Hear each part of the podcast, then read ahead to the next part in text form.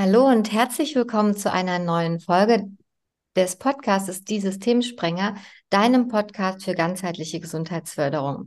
Ich freue mich ganz besonders, dass ich Katharina Schmidt heute zu Gast habe und wir sind von deinem Buch begeistert. Mit dir meine ich Verena und mich und wir haben es gelesen und haben gedacht, du sprichst uns aus der Seele. Verena und ich haben uns ja zusammengetan, weil wir eben dafür stehen, dass man Körper und Geist nicht trennen kann, dass Schulmedizin und Psychotherapie viel, viel mehr Vernetzung vielleicht sogar brauchen. Da würde ich sogar brauchen benutzen. Schön, dass du da bist. Vielleicht stellst du dich erst einmal persönlich vor.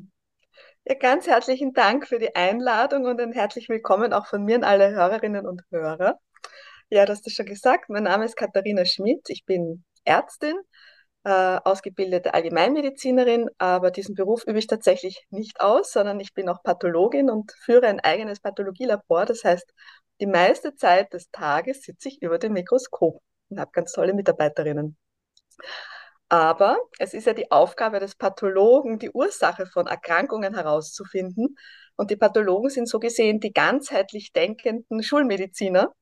Und da wir ja in den letzten 100 Jahren ganz viel herausgefunden haben über Erkrankungen, zum Beispiel ähm, ja, wenn wir Hautausschläge haben, dass das zum Beispiel äh, Windbocken oder Feuchtblattern sein können, also bei Infektionserkrankungen hat die Medizin ganz viele Fortschritte gemacht, aber eben bei etlichen chronischen Erkrankungen nicht. Und ich gehe sehr gerne auf Ursachenforschung und da lag es natürlich nahe, dass ich als Pathologin auch ähm, ja, begonnen habe, mein Umfeld darauf aufmerksam zu machen, dass da ein Zusammenhang besteht zwischen Psyche und Körper.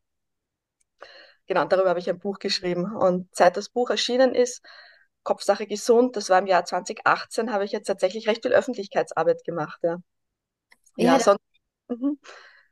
Es, das ist total spannend und viele denken ja immer, die Pathologen sitzen irgendwie im Keller und gucken sich irgendwelche mikroskopischen Sachen an oder, oder und ich muss sagen, ich habe das auch im, im Studium, ich fand es immer total spannend, weil es tatsächlich ist, wie du sagst, man wird so ein bisschen detektiv und guckt und im Nachhinein kann man ja viele Sachen wirklich herausfinden.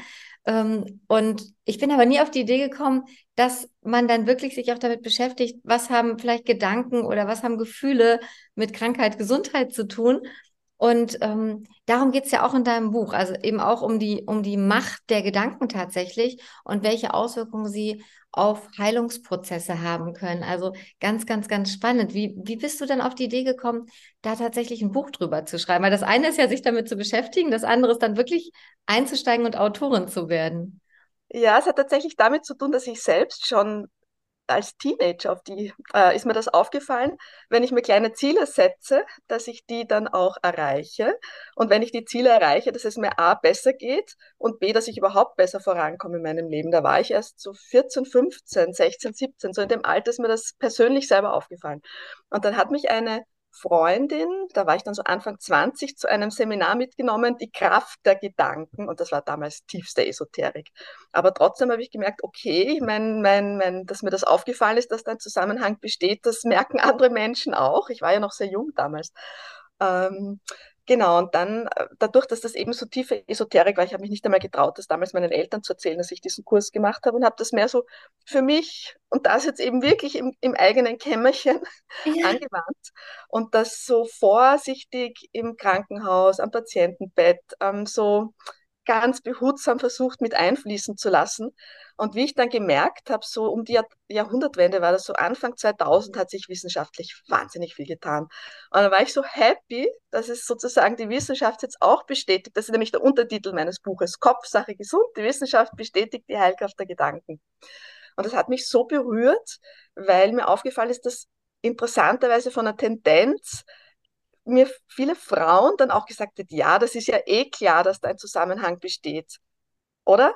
Und ähm, wie ich dann gemerkt habe, dass es da eben immer mehr wissenschaftliche Evidenzen gibt, ja, dann halt, habe ich mich schon gefreut und mich mehr getraut, darüber zu sprechen. Und dann habe ich mir gedacht, ma, warum soll ich immer so viel reden? Weil ja praktisch, das gibt es irgendwo aufgeschrieben. Und es gibt ja tatsächlich über die Kraft der Gedanken sehr viel Literatur, aber sie ist eben sehr esoterisch, also esoterisch. Es sind halt keine wissenschaftlichen Belege drinnen und damit punktet man jetzt gerade auch in der Männerwelt nicht so sehr. Ja, das stimmt. Und, und ich, äh, ich würde sogar noch weitergehen. Es ist tatsächlich so, damit stößt man manchmal auch eher auf Ablehnung. Also die Erfahrung habe ich auch gemacht. Wir beschäftigen uns ja auch schon lange damit und es, du, gerade als Schulmediziner, ähm, von uns erwartet man manchmal sogar, ne, dieses wissenschaftlich-analytische und ganz klar und die Vorgaben. Und viele Dinge wissen wir ja einfach auch nicht. Und trotzdem hatte ich manchmal das Gefühl, gerade wenn man Sachen nicht erklären, warum werden manche gesund und andere nicht, obwohl es die gleiche Erkrankung ist? Und warum treten bei manchen Menschen Autoimmunerkrankungen wirklich so auf, dass sie krank machen und warum haben andere die Veranlagung und bleiben gesund? Also es ist ja letztlich keine Generkrankung, sondern eine Veranlagung. Und das fand ich auch mal spannend. Und mir ist es auch so gegangen wie dir, dass man dann eher so ein bisschen belächelt worden ist und weil gerade aus dem Bereich, ähm, ja, wo, wo, eben viele auch spirituell unterwegs sind, kommt eben viel zu den, der Kraft der Gedanken. Und man, man darf sich damit auseinandersetzen. Das ist nicht alles Humbug. Nur je nachdem, wo es herkommt, wird es belächelt. Und wie du sagst, die Frauen sind eher offen, glaube ich. Das liegt, glaube also auch an unserer Hirnstruktur. Da sind wir auch wieder äh, beim Gehirn. Das macht eben auch viel aus. Ähm, und ich habe auch den Eindruck, wie du sagst, dass, dass die Menschen offener werden und dass auch die Männer, gerade jetzt, wenn es wissenschaftliche Beweise gibt, Belege gibt, eher sich das mal anschauen und sagen, hm, vielleicht ist was dran. Also ganz, ganz spannende Erkenntnis. Und was würdest du sagen, was ist so, ähm, du hattest schon angesprochen, Gedanken, was ist so der Kern deines Buches. Also ich, was ich toll finde persönlich ist, dass es eben sowohl um Menschen geht als auch um Wissenschaft geht. Also es ist wirklich, wenn ihr es hört, für jeden was dabei. Es ist nicht nur für Ärzte oder Therapeuten, sondern wirklich für jeden geschrieben. Was, was würdest du sagen? Was war so der, der Punkt, wo du gesagt hast, damit fange ich an und wie hat sich das Buch entwickelt? Also ich glaube, bevor wir da jetzt so tief einsteigen, wäre mir jetzt noch ein Herzensanliegen, ein paar Worte darüber zu verlieren, was ist überhaupt ein Gedanke? Sehr gerne, ja. Wer, wer, ja, wenn, wenn wir, wir sagen, wir verwenden das Wort Gedanken so, so leichtfertig und woher kommt eigentlich ein Gedanke, wie entsteht der, woraus ist der zusammengesetzt? Und da möchte ich jetzt ein paar Worte darüber verlieren, damit wir genau das konkretisieren, worüber wir hier jetzt eigentlich sprechen. Sehr gern. Ja, und zwar ist ein Gedanke nichts anderes als eine elektromagnetische Welle. Das kann man sich vorstellen wie ein Radio oder ein Radiosender so. Äh, der Radiosender sendet elektromagnetische Wellen und das Radio empfängt die Wellen. Und was ich ganz spannend finde, so eine elektromagnetische Welle, die im Gehirn entsteht, in praktisch in unseren Nervenzellen, die sind ja auch elektrisch geladen, ähm, die, die bleibt natürlich nicht innerhalb von unserem Körper stecken, die verlässt unseren Körper. Und wir haben um uns ein elektromagnetisches Feld, das nennen die äh, Physiker, nennen, nennen das Quantenfeld. Ja, wir haben alle um unseren Körper ein Quantenfeld, das zumindest zwei Meter groß ist. Das ist wissenschaftlich bewiesen. Das finde ich total wichtig. Und eine, was ist jetzt eine elektromagnetische Welle? Da gibt es auch schon, wie beim Licht, lange diese, dieses Streitgespräch, ist das Licht, besteht das aus Wellen oder Teilchen? Und das lässt sich ja ineinander, das kann, ist sozusagen je nachdem, von welchem Standpunkt ich aus das betrachte. Betrachtung ist auch schon wieder ein Gedanke, eine Geisteshaltung. Und ähm, genau, wir sagen elektromagnetische Wellen, aber elektromagnetische Wellen bestehen in Wahrheit aus un unendlich vielen sogenannten Biophotonen, ja, oder, oder äh, Lichtquanten kann man sie auch nennen. Das, ist das, das sind zwei verschiedene Begriffe für, den, für, für das äh, gleiche Substrat. Und diese Biophotonen sind nichts anderes als masselose Partikel, also die weisen äh, Eigenschaften auf von, von Materie, ohne ein Gewicht zu haben und sind letztlich einfach Informationsspeicher.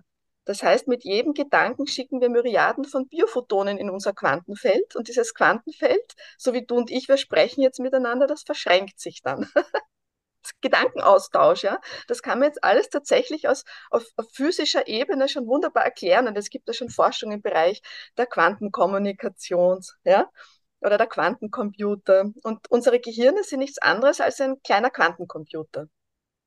Ja, ja, super, dass du das nochmal wirklich gesagt hast. Ähm, ich habe, ich weiß nicht, ich erinnere mich, als ich äh, Physikumsprüfung hatte, hatte ich Physiologie. Da geht es eben genau um Zellen und Zellleitung.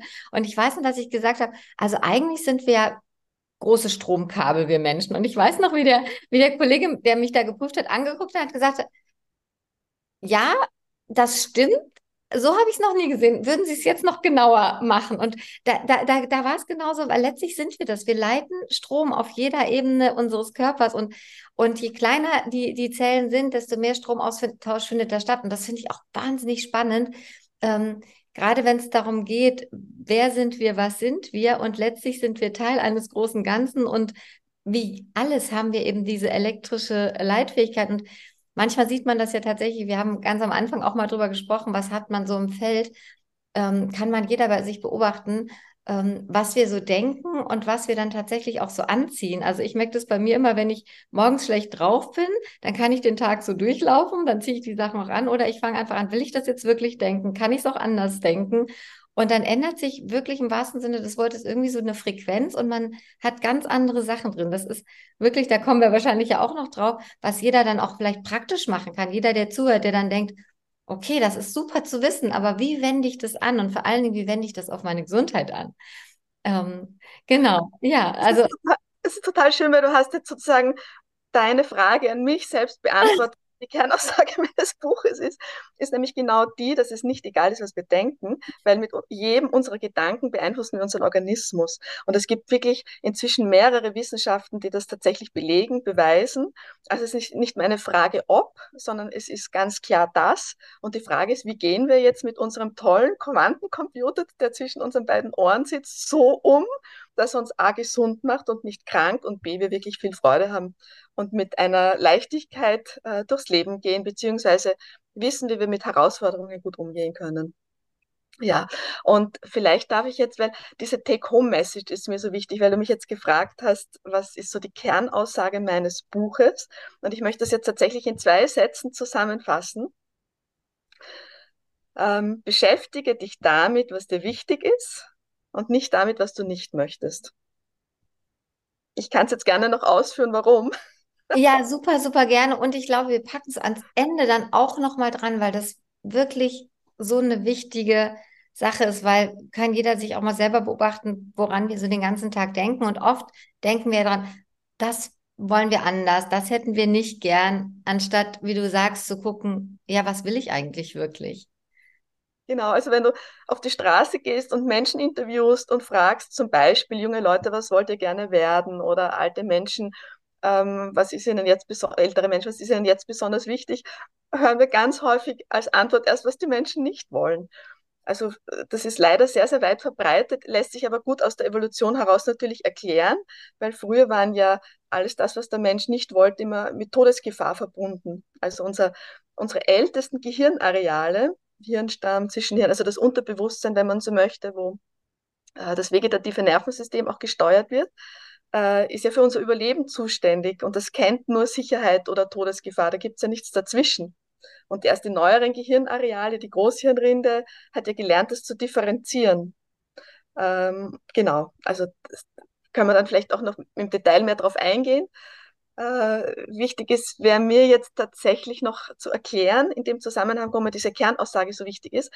Wenn wir nämlich denken, zum Beispiel, ich möchte nicht krank werden, hört leider unser Gehirn primär, ich möchte krank werden. Und da gibt es auch dieses berühmte Beispiel mit dem rosa Elefanten. Bitte, alle Zuhörerinnen und Zuhörer, denkt jetzt nicht an einen rosa Elefanten, der eine blaue Brille trägt, gelbe Socken anhat und sich gerade ähm, in den Garten begibt. Und jetzt müssen wir sehr viel Energie aufwenden, um dieses Bild mit dem rosa Elefanten wieder aus unseren Köpfen zu verbannen. Und das geht viel leichter, indem wir dann an etwas anderes denken. Und dann ist es doch sinnvoll, gleich an das zu denken, was wir möchten, anstelle das, wo wir nicht möchten. Das heißt, wir denken an Gesundheit anstelle von Krankheit. Wir denken an Wohlgefühl anstelle von ähm, dann, der, der Nachbar nervt mich aber furchtbar. Es ist dann viel klüger, sich zu überlegen, was gefällt mir an dem Nachbarn. Dann werde ich meine Anliegen an den viel besser und effektiver los, als wenn ich schon mit einem Bauchgrummeln auf den Nachbarn zugehe. Ja, und, und man kann es wirklich, das ist ja was, was du sofort praktisch anwenden kannst. Also das kannst du ja in den Alltag sofort übernehmen. Was würdest du sagen, welche Rolle spielen neben Gedanken auch Gefühle? Weil du hast ja gerade gesagt, an was Schönes denken, an was anderes denken. Ähm, magst du dazu noch was sagen? Also unglaublich gerne. Gefühle sind das A und O des Lebens, wenn du so möchtest, das Salz in der Suppe. Wir haben eine riesengroße Palette an unterschiedlichsten Gefühlen und Nuancen und also die können intensiver, weniger intensiv. Also ich glaube, wir wissen alle Bescheid. Also Gefühle sind also ein breites, weites Feld und bestimmen ganz nachhaltig, ob wir uns wohlfühlen oder nicht wohlfühlen.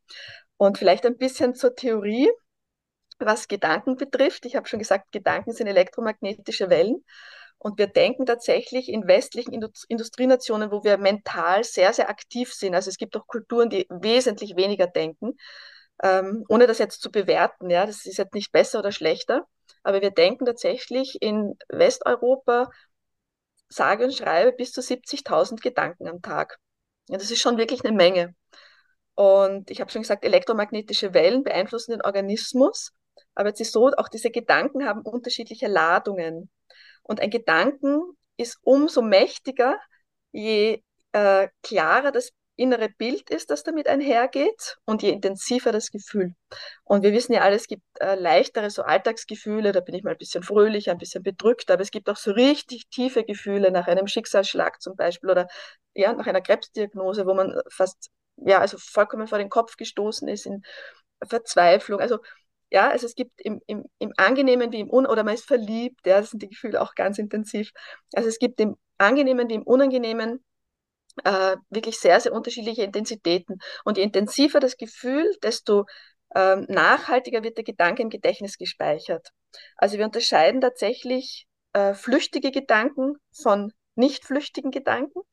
Ungefähr ja, ein Drittel nur sind, also nicht also zwei Drittel sind flüchtige Gedanken, also man kann sagen, rund, gute 20.000, äh, rund 40.000 Gedanken machen gar nichts. Das sind so Alltagsgedanken wie, ah, jetzt muss ich das Wasser abdrehen, äh, damit die Badewanne nicht überläuft oder solche Dinge. Das geht ja mit keinem Gefühl einher.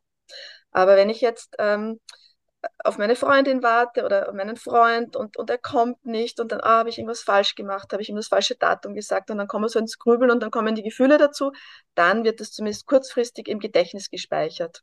Und umso an prädominanterer Stelle, je, je wich, also das Gehirn glaubt, der Gedanke ist umso wichtiger, je intensiver das Gefühl ist, das damit einhergeht. Und dann wird es im Gedächtnis abgespeichert und alles, was im Gedächtnis gespeichert wird, beeinflusst uns unbewusst. Das wäre jetzt meine Frage wieder gewesen an dich. Die nächste Frage. Ähm, Im Moment hört man ja sehr, sehr viel darüber Bewusstsein, Unterbewusstsein und gerade als, als Mediziner hört man ja manche Sachen einfach anders oder hört anders hin, als wenn man es einfach so ähm, mal so nebenbei wahrnimmt. Ähm, aber du hast es gesagt, das wird abgespeichert. Und, und welche Rolle spielen denn Bewusstsein und Unterbewusstsein gerade auch eben auf unser Denken und ähm, ich habe immer gedacht, okay, der Gedanke ist zuerst, dann folgt ein Gefühl und dann folgt die Handlung. Und welche Rolle spielt da das Unterbewusstsein und was kann ich tatsächlich praktisch machen, um eben vielleicht, wenn ich jetzt gerade jemand bin, der sagt, ja, ich, da erkenne ich mich gerade wieder, ich bin eher so ein Grübler, ich bin eher so ein Schwarzmaler, Negativdenker. Wie kann ich es konkret dann, wenn ich das schon mal weiß, ändern und wandeln?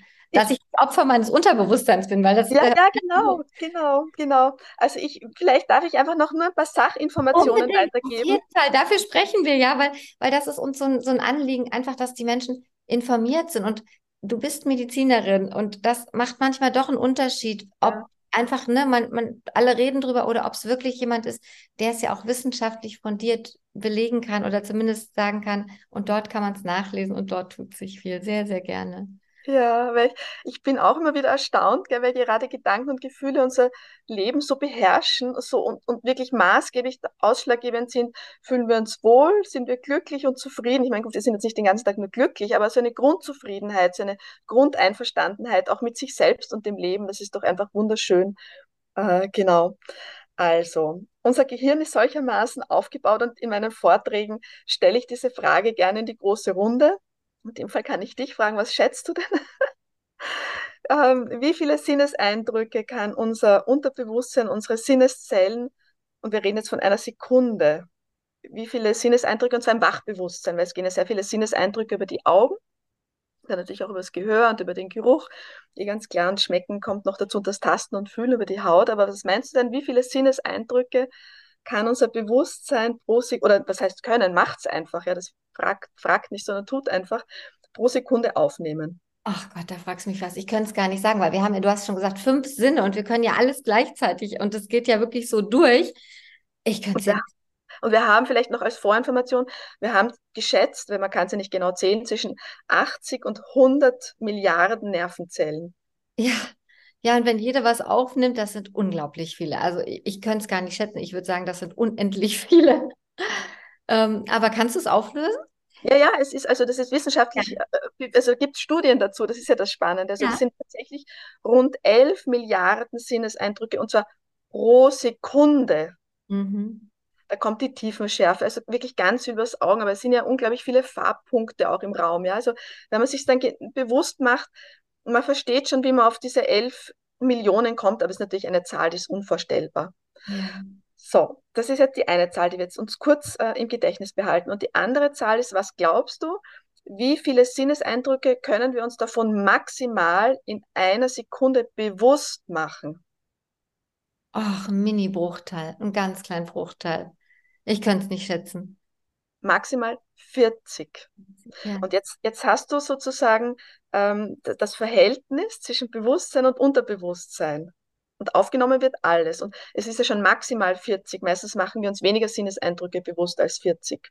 Und wenn wir schlafen, schon gar keine, ja. Also so, genau. Und wobei wir im, im Schlaf natürlich auch weniger Sinneseindrücke aufnehmen, äh, weil die Augen geschlossen sind und weil wir darauf achten, dass es schön ruhig ist. Das mhm. würde ja auch den Schlaf stören. So.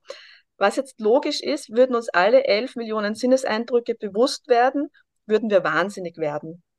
Und es gibt auch tatsächlich äh, äh, psychische Disorders, also Erkrankungen, wo diese Schwelle herabgesetzt ist. Ähm, aber auch wir, wenn wir erschöpft sind, fühlen wir uns auch leicht reizüberflutet. Und es hat damit zu tun, dass uns diese 11 Millionen Sinneseindrücke dann einfach schlicht und ergreifend zu viel sind. Dann, dann schließen wir die Augen, wir gehen an einen ruhigen Ort, wir schnaufen durch und so weiter und so fort. Aber das Spannende ist ja jetzt, woher weiß unser Gehirn, welche 40 Sinneseindrücke es uns bewusst machen soll. Also wenn du es als Frage formulierst, glaube ich, ist es tatsächlich was ganz, ganz, ganz Altes, eben alles, was, was irgendwie unbewusst mit Gefahr verbunden ist. Also letztlich wollen wir überleben. Wir Menschen wollen überleben und, und alles, was irgendwie mit Überleben zu tun hat, ist, glaube ich, was, was, was uns wirklich so wach bleiben lässt. Ähm, und ich, ich glaube, dass ins Unterbewusstsein geht halt ganz, ganz viel, da geht alles rein. Das heißt, das können wir gar nicht steuern. Also du hast die Frage sensationell gut äh, beantwortet, weil es äh, sehr tief blicken lässt, dass wir noch sehr viele tierische Anteile in uns haben, weil wir haben genau genommen, sind wir keiner physischen Gefahr mehr ausgesetzt, außer dass wir halt nicht bei Rot über die Ampel gehen. Und meistens fühlt sich unser Organismus ja äh, physisch bedroht, wenn uns zum Beispiel der Nachbar schief anschaut, der Chef ein unfreundliches Wort sagt, wir uns fürchten, wenn wir irgendwo eine, ein paar öffentliche Worte sagen sollen, dass, dass das dann nicht gefällt, dass wir uns den Eltern gegenüber nicht so verhalten, wie sie es gerne möchten und so weiter und so fort. Also das ist vollkommen recht.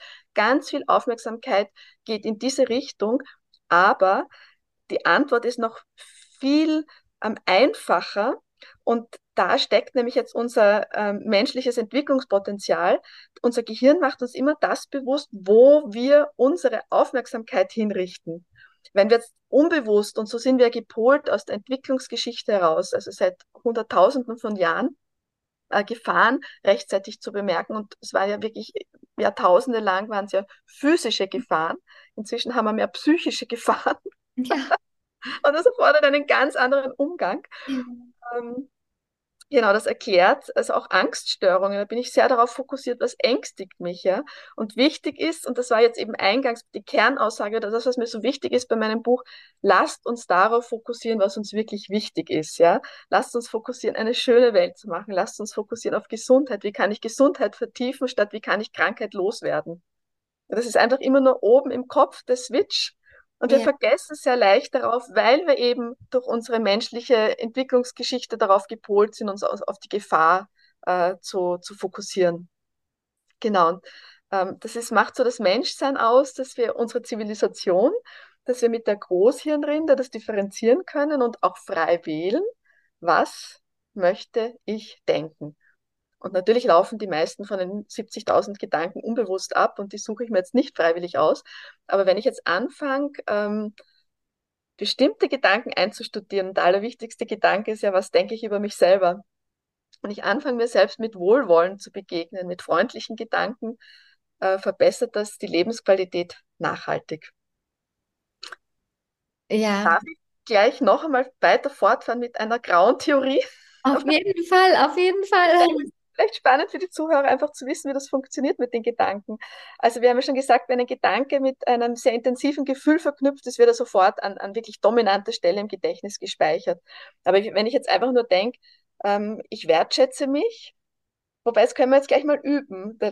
Alle liebe Zuhörerinnen und Zuhörer, denkt bitte den Gedanken, ich wertschätze mich.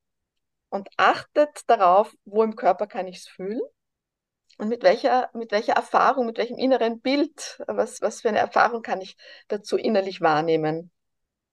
Vielleicht, wie ich irgendwie jetzt gerade gestern meinen mein Schrank schön aufgeräumt habe oder wie ich ja, meine To-Do-Liste gut abgearbeitet bekommen habe. Genau, dieser schöne Gedanke, ich wertschätze mich, wenn der mit einem inneren Bild und einem Gefühl einhergeht, wird schon gespeichert und beeinflusst mich. Und jetzt gibt es einen ganz tollen äh, Neurowissenschaftler, den Professor Eric Kandel, ursprünglich ein Wiener, emigriert in die USA, der ist jetzt schon in seinen 90ern, hält aber immer noch Vorträge. Der hat herausgefunden, dass wenn ich etwas denke, ist auch ein Nobelpreisträger, also ist wirklich ein ganz toller Neurowissenschaftler, der hat herausgefunden, wenn ich etwas repetitiv denke, dass es durch die Gedanken all along, und wir sprechen jetzt hier von Wochen und Monaten, äh, zur Bildung neuer Synapsen im Gehirn kommt. Und so bilden sich die Gedanken in unserem Gehirn ab, dass es zu Verbindungen zwischen einzelnen Nervenzellen kommt. Und ähm, jeden Tag werden im Gehirn Nerven, also Verbindungen auf- und abgebaut. Und dadurch entwickle ich, wenn ich jeden Tag das Gleiche mache, immer mehr Routine, wird immer mehr im Gehirn festgeschrieben. Und so kann auch ein neuer Gedanke, ich wertschätze mich, ähm, oder ich, genau, also positive Gedanken über einen selbst, äh, kann sich sozusagen im Gehirn verinnerlichen. Ja, und, und das ist tatsächlich was, weil wir sind ja auch so dafür, nicht nur zu informieren, sondern auch was mitzugeben, was kann jeder machen. Und du hast es gesagt, es geht eben nicht von heute auf morgen, weil wir sind Gewohnheitstiere und wir haben eben auch viel aus unserer Vor-Vor-Vor-Vergangenheit gespeichert tatsächlich in unseren, in unseren Zellen und, und gerade du hast vorhin gesagt, Hirnstamm und, und alte Hirnareale, die sind ja noch vorhanden. Aber was man tatsächlich machen kann, ist, wenn es eine Frage der Gewohnheit ist, ist einfach repetitiv zu wiederholen. Also das nicht nur heute zu machen, sondern sich vielleicht vorzunehmen, ab jetzt jeden Tag morgens nach dem Aufstehen, vielleicht vom Spiegel oder egal wo, einfach mal dazustehen und zu sagen, okay, wofür wertschätze ich mich heute? Was, was habe ich alles gemacht? Also sich selber anzuerkennen und das wirklich immer wieder zu machen. Am Anfang ist es komisch, irgendwann wird es Routine. Und du hast es gesagt, irgendwann sind so die alten Bahnen weniger präsent und die neuen werden plötzlich ganz stark. Ich bin großer Fan von Dr. Joe Dispenza. Da geht es ja eben auch darum, ne, wo Aufmerksamkeit, wo der Fokus drauf geht, ähm, da, da passiert einfach viel und man kann dann einfach auch mal gucken, wenn ich, sagen ja viele auch, die schwanger werden wollen, plötzlich sehen sie überall Kinderwagen. Oder wenn ich mir einen Hund kaufen will, sehe ich plötzlich ganz viele Hundebesitzer. Ähm, und das ist einfach, die waren ja vorher auch da. Die habe ich nur nicht so wahrgenommen und deshalb finde ich das so wahnsinnig wichtig, auch für, für alle, die draußen zuhören, ähm, einfach zu schauen, genau, was will ich haben, wo will ich hin und sich auszurichten. Und du hast von einem, von einem Bild gesprochen, sich tatsächlich eben auch für Gesundheit ein Gesundheitszielbild zu formulieren, weil wir nehmen das oft so selbstverständlich. Gesundheit ist halt da und wenn wir krank werden, dann geht genau das los. Wir sprechen über das, was wir nicht haben wollen. Die Krankheit soll nicht sein. Ich will nicht erkältet sein. Ich will jetzt nicht schlapp sein. Und dann ist der Fokus genau da. Ich bin schlapp, ich bin erkältet, statt zu sagen, okay, wie will ich es haben? Wie will ich morgen aufstehen? Morgen ist es schon wieder viel, viel besser. Ich bin einen Schritt weiter. Und das ist, glaube ich, wirklich was zum Mitnehmen, mal einfach wach zu sein, was denke ich eigentlich die ganze Zeit. Mir hat meine Freundin eine tolle Übung gesagt, die kennst du wahrscheinlich auch, einfach mal so ein, so ein Wecker zu stellen, dass es irgendwann am Tag klingelt und dann mal zu sagen, okay, was habe ich jetzt eigentlich gerade gedacht? Mal zu wirklich bewusst sich zu machen, was wir so den ganzen Tag auch unbewusst denken. Also ja, und, und was ich noch spannend finde, du bist ja Ärztin und ähm, das finde ich macht es für mich so, so wertvoll, weil es eben doch was ist, wo Menschen vielleicht sagen, Mensch, wenn Ärzte sowas formulieren, dann ist ja vielleicht doch was dran, dann ist es eben nicht nur Esoterik und irgendwie Quatsch. Und ähm, was würdest du sagen, wie bringst du es in die Praxis? Also wie bringst du das Wissen, was du jetzt ja hast und was ja ganz fundiert ist, wie bringst du das auf die Straße? Ich habe in deinem Buch, habe ich gelesen, ähm, als Pathologin, ne, hattest du ja gesagt, arbeitest du eben retrospektiv und schaust, was war da los? Aber wie, wie machst du das mit Menschen? Also wie, wie, wie setzt du das um? Wie wendest du es an? Das ist vielleicht auch für, für Ärzte und Therapeuten, die heute zuhören, eine ganz wertvolle Information. Auch so die Art, wie, wie spreche ich, was gebe ich in meinem Feld weiter, wie, wie nimmt der Patient, ne? also wenn wir alle sozusagen Felder haben, dann matcht es ja irgendwie. Wie, wie bringst du das auf die Straße? Also ich arbeite tatsächlich sehr gerne auch äh, zu zweit, also in Beratungen, Gesundheitsberatungen gebe ich sehr gerne. Und ich finde eben wichtig, ähm, in den Gesprächen, die ich wirklich von Herzen gerne führe, einfach die Aufmerksamkeit darauf zu legen, was ist denn auch positiv an der Situation. Wenn ich jetzt zum Beispiel eine Erkrankung habe, äh, mich zu fragen, ähm, was ist gut daran, dass ich krank bin. Ich weiß, das hört sich jetzt total komisch an, zu fragen, was ist gut an einer Erkrankung, aber häufig erlebe ich, dass Menschen, die von einer Erkrankung betroffen sind, mal innehalten, einen Stopp und plötzlich äh, auch mal ihr Leben hinterfragen mal unterbrechen ihren, ihren, ihren gewohnten Abgang und äh, Ablauf des Tages gezwungen sind, ähm, Abläufe zu ändern und vielleicht innerlich auch mal ein bisschen mehr zur Ruhe zu kommen.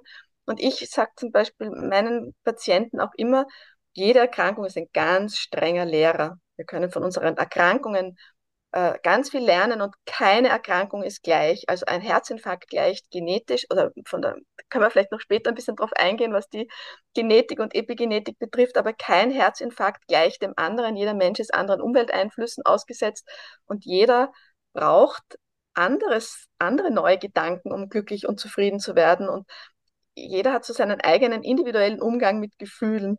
Und da so gemeinsam einen Duktus zu finden, was hilft mir denn, was brauche ich denn jetzt eigentlich, wo es mir gerade nicht gut geht, äh, für Hilfestellungen und wo finde ich die Hilfestellungen, die ich brauche und erlaube ich mir diese Hilfestellungen auch? Darf es mir denn gut gehen oder habe ich denn vielleicht ein Muster, ich muss es schaffen, ich muss stark sein, ich muss es alleine schaffen, ich muss, ich muss es schnell schaffen, ich muss es besser schaffen als alle anderen. Ja, da gibt es so viele Gedankenstrukturen, die so tief fest verankert sind und ich glaube, die zum Teil wirklich noch aus den Weltkriegen kommen vom Überleben her, diese Gedanken zu entlarven, sich die bewusst zu machen und dann äh, sich bewusst zu überlegen, wie will ich denn eigentlich denken und selbst, also gerade bei chronischen Erkrankungen, es geht jetzt wirklich um chronische Erkrankungen, sich auch ein, ein inneres Bild und ein Gefühl zu erlauben, wie, wie darf sich denn anfühlen, gesund zu sein?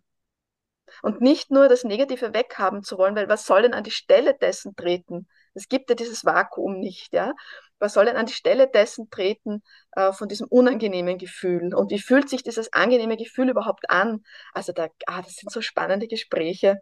Und das ich erlebe wirklich oft innerhalb von kurzen Momenten, wo, wo des gemeinsamen Gesprächs bloß und der Wahrnehmung, es geht auch sehr viel um Selbstwahrnehmung, ähm, ja, dass sich Anspannungen lösen, lockern, Schmerzen leichter werden, trotz einer schweren Erkrankung aufgefallen ist, ich kenne wirklich Menschen, die schwere Schicksalsschläge hatten und schwere Erkrankungen und so eine, zu, zu so einer tiefen inneren Zufriedenheit äh, gefunden haben und die sich an so kleinen Dingen so sehr freuen können, wo wer andere, der gesund ist, achtlos daran vorüber hastet, bin ich fast versucht zu sagen, ja.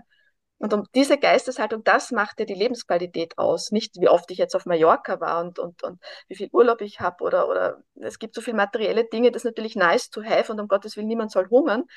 Aber ähm, wenn so die Grundbedürfnisse gestillt sind, macht die Lebensqualität doch die Geisteshaltung aus. Ja. Ja, also da das unterschreiben Verena und äh, ich dir ähm, im wahrsten Sinne des Wortes mit Blut, würde ich sagen. Also es ist tatsächlich so, ähm, die Erfahrung machen wir auch. Also und, und auch das so eine wichtige Kernmessage, auch jetzt von unserem Gespräch. Ich habe schon gedacht, wir können im Grunde wirklich noch Stunden füllen. Also wir können über Gedanken allein einen Podcast machen, über Gefühle, über äh, das, was dahinter liegt, was die Wissenschaft jetzt auch belegt. Du hast Epigenetik, Neurowissenschaften angesprochen. Ähm, aber wirklich so als Kernbotschaft wirklich eben diese Ausrichtung zu haben, also auch, ein, auch am Selbstbild zu arbeiten und wirklich mal zu gucken. Und da liegt und, und das ist, und das ist auch immer schuldfrei zu betrachten, also nicht irgendwie, niemand hat was falsch gemacht. Nur jedes Ergebnis, was wir haben in unserem Leben, haben wir selber erschaffen. Und es gilt ein Stück weit auch für Gesundheit. Und das klingt manchmal provokant und ich kann das nachvollziehen, dass Menschen dann erstmal sagen, das ist aber jetzt schon eine gewagte These oder Aussage, weil niemand will krank sein. Nur 95 Prozent sind eben unterbewusst oder unbewusst. Und dann wirklich hinzuschauen, was hat es vielleicht doch mit mir zu tun? Was war gerade los? Gab es gerade viel Stress und Stress und Autoimmunität hängt zusammen? Und was kann ich tun, um, du hast es gesagt, vielleicht mal zur Ruhe zu kommen, eine Pause zu machen? Und was ich, was ich mir für die Zukunft tatsächlich wünsche, ist, dass wir es nicht erst machen, wenn wir uns nicht wohlfühlen oder, oder schon krank sind, sondern dass wir das nutzen, dieses Potenzial, präventiv. Also ich würde mir im Grunde Präventionskurse wünschen, wo es genau darum geht. Also hast du ein Selbstbild? Wie sieht es aus? Hast du ein Zielbild, wo du hin willst? Und viele haben das, du hast es gesagt, materiell haben das viele. Ich will, keine Ahnung, ich will ein Haus, ich will ein Auto. Und dann wissen sie genau, wie es aussieht. Und wenn du dann sagst, so, und, und wie ist es so mit Gesundheit? Dann kommt erstmal nichts, weil das nehmen wir so selbstverständlich und wo ich dann immer denke, ja, nur wenn das wegbricht, dann ist eben Haus und Auto und alles, was wir materiell uns wünschen, vielleicht dann doch nicht mehr ganz so viel wert. Und dann einfach zu schauen, wie, wie denken und sprechen wir den ganzen Tag.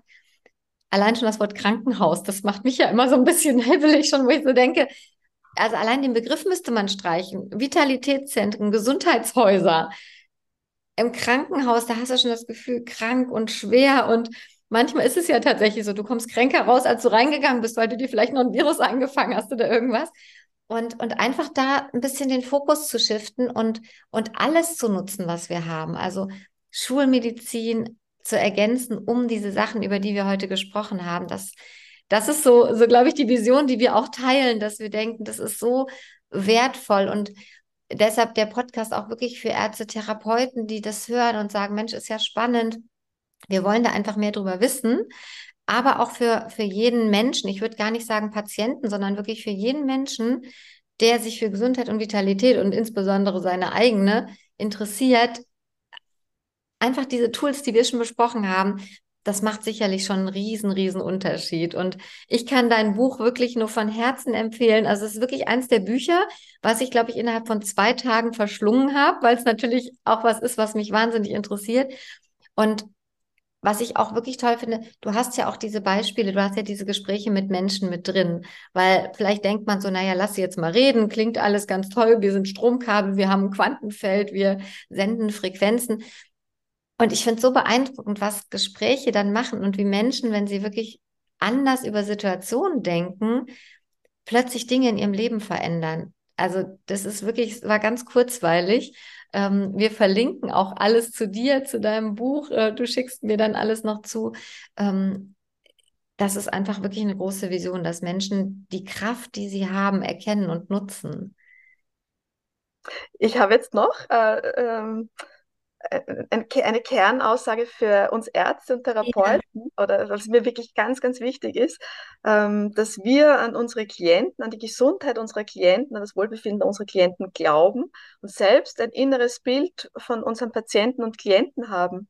Damit unterstützen wir die massiv, ähm, gesund zu sein, ähm, in die Selbstentdeckung zu kommen, weil wir an sie glauben. Ja? Also deswegen ist auch ähm, ja, ein, ein, gutes Elternhaus, Großeltern, ein gesundes Umfeld, wo Kinder psychisch gesund aufwachsen, hat ganz viel damit zu tun, dass die Erwachsene um sich haben, die an sie glauben. Und wir als Therapeuten ähm, können da auch ganz viel dazu beitragen. Genau, also dass äh, das, wir haben ja vorhin von Zielbild gesprochen, dass ich genau weiß, was ich möchte. Und das funktioniert dann natürlich viel besser, wenn wir alle gemeinsam oder jetzt zu zweit in einem, in einem therapeutischen Gespräch das gemeinsam das gleiche Ziel haben, nämlich eben die Gesundheit äh, unseres Klienten oder Patienten. Genau. Ja, kriege ich Gänsehaut, wenn du das sagst, weil da auch, auch sich bewusst zu machen, wie sprechen wir und worüber sprechen wir mit unseren Patienten und, und einfach zu sagen, diese Ausrichtung, diese gemeinsame Ausrichtung zu haben und, und wirklich, wie du gesagt hast, glauben und visualisieren, sich auch wirklich vorzustellen, wie ist das? Und an dieser Stelle, wir sagen nicht, dass sich alle Krankheiten heilen lassen. Darum geht es gar nicht. Aber es geht wirklich darum, selbst eine schwere chronische Erkrankung, die verläuft anders durch diese Ausrichtung. Also, ne, also einfach diese, diese Lebensqualität, von der du gesprochen hast, die steigerst du in jedem Fall. Und ich denke dann manchmal, es geht dann gar nicht darum, also ich, ich bin schon dafür, sich große Gesundheitsziele zu stecken, auch bei einer Erkrankung, wo vielleicht ein Arzt gesagt hat, naja, das ist unheilbar oder das wird ein ganz schwieriger, harter Weg. Also allein wie wir manchmal sprechen, da, da, da sich bewusst zu sein, ähm, das wissen wir ja gar nicht. Wir wissen nicht, wie die Verläufe sind. Wir wissen nicht, wie viel Potenzial jeder Einzelne trägt. Und du hast gesagt, wie viel die Umwelt ausmacht. Ja, also wenn wir ein Umfeld haben, was uns immer empowert und was quasi uns immer sagt, du weißt du was, das ist eine Statistik. Es kann auch anders sein. Ähm, das macht wirklich so viel aus. Und deshalb tatsächlich auch so der Appell an Ärztetherapeuten, Glauben visualisieren und dann den Weg gemeinsam gehen. Also wirklich sagen, wir richten uns aus und, und wo wollen wir hin? Ähm, es geht da nicht darum, vielleicht wirklich Heilung als letzte Instanz zu haben, nur wirklich diesen, diesen Weg, diese Lebensqualität zu steigern. Und jeden Tag sich bewusst zu machen, dass man selber ganz viel Einfluss drauf hat, wie die Lebensqualität in jedem Moment ist. Das finde ich ist auch schon eine wahnsinnige Erkenntnis und wäre mir ganz wichtig, wenn das jemand mitnimmt und sagt, ah, ich habe selber Einfluss drauf. Was will ich denn stattdessen haben? Was will ich denn denken? Das macht einfach wirklich viel, viel, viel Unterschied. Ja, also wenn ich das jetzt auch noch in meine eigenen Worte, weil das ja, hängen an deinen Lippen, also du sprichst mir so tief aus der Seele auch. Ich formuliere es ganz gerne so, ähm, so glücklich zu sein, dass man auf die Erkrankung vergisst und plötzlich ja. ist die Erkrankung weg, weil man gar nicht mehr drüber nachgedacht hat, die ist aus dem Fokus. Also ja. Erkrankungen sollten niemals zu sehr in unserem Fokus sein. Natürlich, wir machen alles, damit sie sozusagen gelindert wird oder im Idealfall geheilt wird. Aber letztlich geht es eben um Gesundheit und was möchte ich denn alles erleben. Vielleicht darf ich da jetzt abschließend noch eine, eine Studie. Äh, sehr gerne, sehr, sehr gerne. Ja. Die, die, die finde ich so wunderschön. Ich glaube, die ist aus dem Jahr, ich habe jetzt, also aus Marburg kommt auf jeden Fall eine deutsche Studie aus dem psychologischen Bereich. Und zwar war da eine, eine Kohorte von 126 herzkranken Menschen, die vor der Herz-OP standen und die wurden in drei Gruppen geteilt. Eine Gruppe ist einfach ganz normal vor der OP aufgeklärt worden, also die hatten das Gespräch mit dem Chirurgen und dem Anästhesisten. Die zweite Gruppe wurde tatsächlich therapeutisch begleitet. Die hatten jetzt nicht nur den äh, Anästhesisten, den Chirurgen, sondern ein paar Wochen vorher schon Gespräche mit dem Psychotherapeuten. Und die dritte Gruppe hatte äh, statt dem Psychotherapeuten einen Mentaltrainer. Und die haben tatsächlich mehrere Wochen vor der OP innere Bilder entwickelt, wenn die OP vorbei ist, was sie dann, wenn sie gesund sind, äh, gemeinsam, also was sie machen, Rasenmähen, verreisen, gemeinsam eine Party machen, grillen und so weiter und so fort. Und es ist eh jetzt logisch, weil wir darüber sprechen, welche Gruppe die, das beste Outcome hatte. Ja? Also die, die Gruppe an Patienten, die sich also schon also Vorstellungen und Bilder und, und Zielbilder gesteckt hatte nach der OP, wenn sie wieder gesund sind, hat die OP am besten überstanden. Ja. ja. Ja, das ist, das ist einfach so unglaublich. Die Daten, die Daten, sind da. Ich kriege immer Gänsehaut, wenn ich sowas höre, weil die Daten sind da und, und, und dennoch nutzen wir es im Moment noch so wenig. Also gerade auch Ärzte und Therapeuten, das gehört ins Studium. Also für mich gehört dieses Wissen in jedes Medizinstudium. Ähm, und wir haben mehrere Podcast-Folgen und es tauchen die unterschiedlichen Aspekte immer wieder auf. Jetzt mit dir ist es nochmal so schön, wirklich kompakt und, und es ist tatsächlich so, ähm, für jeden, der jetzt zuhört, der gerade eine chronische Erkrankung hat, der vielleicht gerade in der Phase ist, wo, wo Schmerzen im Fokus sind, wo es ihm nicht gut geht, ähm, wirklich das mitzunehmen, wie wollt ihr es haben? Wie ist es, wenn es euch gut geht? Wie ist es, wenn Dinge wieder möglich sind, die vielleicht gerade nicht möglich sind? Also wirklich ganz konkret zu visualisieren. Und meistens ist ja so gerade mit einer chronischen Erkrankung das ist ja manchmal der Vorteil davon. Man hat mehr Zeit für sich, weil man vielleicht dann nicht arbeitet oder weil, weil einfach wirklich, ne, man hat, man ist zu Hause, sich dann wirklich hinzulegen, mal ganz in Ruhe Sinneseindrücke abschalten und wirklich in sich zu gehen und ein eigenes Bild zu entwickeln.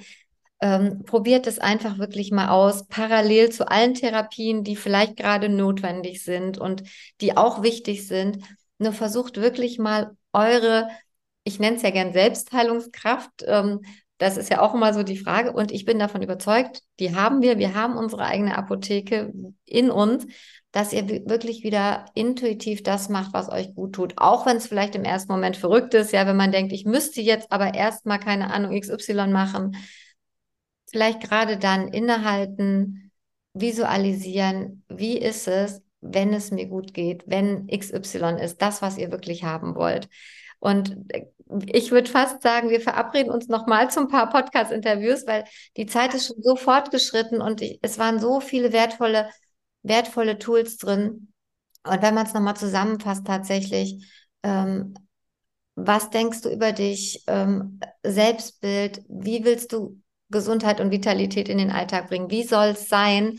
Und wenn es gerade nicht so ist, Fokus weg davon, was du nicht haben willst, sondern wirklich, wie ist es, wenn das wieder vorbei ist, wenn es so nach vorne ausgerichtet ist, ähm, das sind, glaube ich, schon ganz, ganz wertvolle Tools, wo jeder wirklich was mitnehmen kann. Mein, also wie gesagt, ich kann es nur noch mal sagen, meine Top-Empfehlung, Kopfsache gesund, die Heilkraft der Gedanken. Es geht nicht darum, dass da irgendwie Chakalaka, ne, also so heilst du dich selbst. Man liest so viele Bücher davon, aber was oft fehlt, sind so die praktischen, wie wende ich es an und warum ist es so? Und viele Menschen sind ja doch so, sie wollen gern verstehen, warum das funktioniert. Ich glaube, du hast es gerade Ne, wir haben mit den Gedanken gestartet. Du hast es nochmal sowohl wissenschaftlich als auch verständlich äh, zusammengefasst. Und ich freue mich, wenn wir uns einfach nochmal austauschen, wirklich auch vielleicht tiefer gehen für die Menschen, die sagen, was interessiert mich jetzt? Ich möchte mehr wissen über, was ist denn diese Epigenetik, von der die da gesprochen haben? Was heißt denn Neurowissenschaft? Und, und was hat Albert Einstein damit zu tun? Ja, warum plötzlich Quantenphysik? Ähm, also wenn du Lust und Zeit hast, sehr gerne, dann widmen wir mal einen Monat ähm, wirklich genau diesen Dingen, weil ich glaube, je mehr Menschen davon erfahren und je mehr Menschen das einfach in ihren Alltag integrieren, in Kleinigkeiten, das wird gesellschaftlichen Wandel machen für, für tatsächlich Gesundheit und Vitalität. Das, davon bin ich überzeugt. Ähm, hast du noch was, Katharina, zum Abschluss, was du sagst, nochmal so zum Ende das auf jeden Fall mitnehmen. Oder wenn man jetzt nur sagt, ich höre mir das Ende an, manche Leute lesen ja auch die Buchenden zuerst. Was ist so das, wo du sagst, das ist so das, das Highlight, das nehmt auf jeden Fall mit. Also mir schon ganz ähm, wertvoll, wenn wirklich alle Hörerinnen und Hörer mitnehmen, okay, meine Gedanken sind nicht egal, meine Gedanken machen etwas mit mir und meine Gedanken haben einen massiven Einfluss auf meine Selbstheilungskräfte. Wir haben nämlich noch nicht die äh, Wissenschaft äh, Psychoneuroimmunologie erwähnt, mhm. die das auch fantastisch belegt, äh, dass äh, unsere Gedanken einen Einfluss auf unsere weißen Blutkörperchen haben, auf das Immunsystem. Ja, also wie gesagt, ich glaube, auch dazu kann man eine Folge machen. Ich weiß, ich hatte selber mal eine Situation, ähm, wo ich eben auch bei einer Ärztin war, die zu mir gesagt hat, ähm, wenn Sie weiter in dem Zustand sind, ähm, lesen Sie ein Buch Psychoneuroimmunologie, Sie sind Ärztin, Stress, Autoimmunsystem, Gedanken, die Sie jetzt haben, die verursachen ja eher Stress. Ähm, Sie werden krank und das hat, hat mich so wachgerüttelt, dass ich dachte, ja, das stimmt. Also ich, so will ich nicht weiter rödeln oder denken oder sein. Und das macht einfach einen wahnsinnigen Unterschied. Also ähm, wir, wir, wir werden uns einfach nochmal hören, würde ich sagen. Aber sehr gerne. Ja, danke dir so sehr für dieses, für das Podcast-Interview und ähm, Du hast äh, am Ende des Buches eins meiner Lieblingszitate von Albert Einstein, nämlich die reinste Form des Wahnsinns ist, alles beim Alten zu belassen und gleichzeitig zu hoffen, dass sich etwas verändert. Und ich finde, das ist ja schon so ein altes Zitat, aber das trifft es ganz gut. Wenn du was Neues willst, richte dich einfach, in Anführungszeichen einfach, also einfach ist es tatsächlich nicht, aber richte dich neu aus auf das, was du haben willst. Vielen, vielen, vielen Dank, dass du, dass du bei uns warst, dass du Rede und Antwort gestanden hast. Ähm, wie gesagt, wir verlinken alles. Und äh, wenn du mehr über uns wissen willst, ähm, wir haben jetzt Mindful Health gegründet, Verena und ich, weil da geht es genau darum, zum einen Ärzte und Therapeuten zu vernetzen, ähm, am liebsten irgendwann eine Ausbildung zu haben, das wirklich ins Studium zu bringen. Wenn jemand zuhört, der sagt, spannendes Thema, ich habe da was zu sagen, ich sitze an der Stelle an der Uni oder es gibt mal, ähm, manchmal gibt es ja so, so, so Pilotprojekte für Vorlesungen. Ich glaube, wir wären beide bereit, auch online solche Dinge mit Studenten zu besprechen. Ähm, wenn du als Patient zuhörst und sagst, oh ja, das ist krass, ich habe vielleicht so eine Erfahrung sogar schon selber gemacht, melde dich gerne bei uns. Wir führen super gern Podcast-Interviews genau dazu, weil wir überzeugt davon sind, wir Menschen haben ganz gerne Beweise und je mehr wir das teilen und je mehr wir darüber sprechen, desto mehr rückt es ins Bewusstsein. Und Katharina hat es gesagt, ähm, wo unsere Aufmerksamkeit und unser Fokus hingeht, das manifestiert sich irgendwann, das zeigt sich im, im Außen. Und von daher laden wir alle herzlich ein. Folgt uns auch gerne auf Facebook und Instagram. Und dann freue ich mich schon auf die nächsten Folgen. Vielen Dank, Katharina. Ganz herzlichen Dank für die Einladung und äh, ja, das aller, allerbeste für alle Hörerinnen und Hörer. Vielen Dank.